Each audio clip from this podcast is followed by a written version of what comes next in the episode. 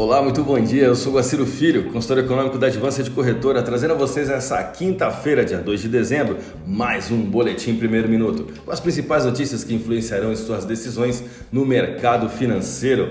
Bolsas mundiais. A bolsa de Xangai encerrou o dia com queda de 0,09%, enquanto a bolsa japonesa Nikkei queda de 0,65%.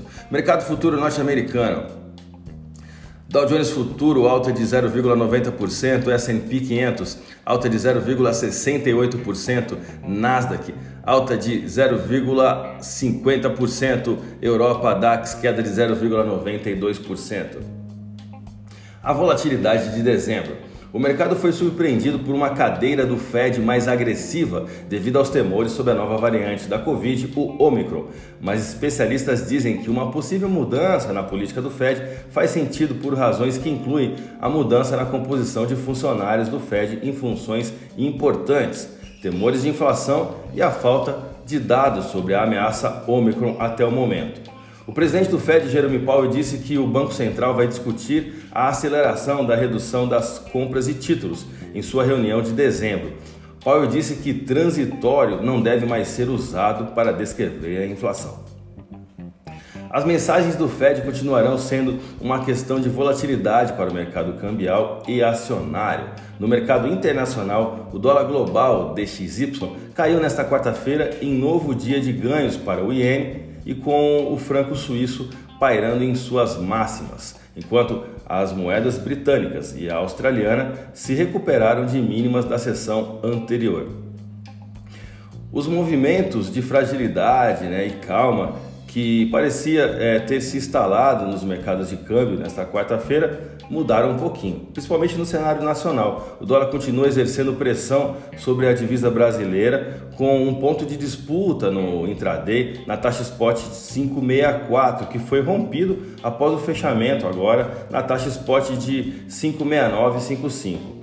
Com uma inflação de demanda pressionando a nível global, Janet Yellen, secretária do Tesouro dos Estados Unidos, diz que o plano de estímulo de Biden é apenas um pequeno contribuidor para a inflação.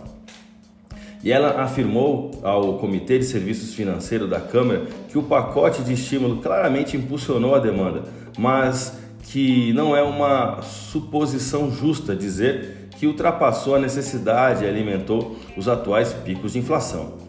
O calendário econômico de hoje no Brasil terá seu foco no Senado, que iniciará a apreciação da PEC dos precatórios, além do PIB trimestral.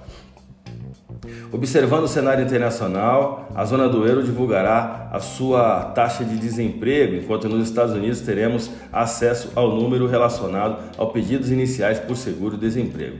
Vamos aos gráficos agora, eu vou começar pelo dólar. O dólar evoluiu estressando o topo de nossa figura gráfica representada pela taxa spot de 56660. Tivemos assim, além do rompimento dessa resistência, o também rompimento do ponto A configurado em nosso gráfico intraday pela taxa spot de 56760. A divisa norte-americana registrou um volume de negócios no último pregão de 162 bilhões de reais em contratos futuros de dólar negociados na bolsa brasileira, alta de 1.37% no dólar à vista e taxa spot de 56955. O euro segue a sua valorização global pelo segundo dia seguido em dia de fala de Powell, forçando a procura por moedas seguras. A moeda da zona do euro encerrou o último pregão com taxa spot de 64444 e alta de 1,09%.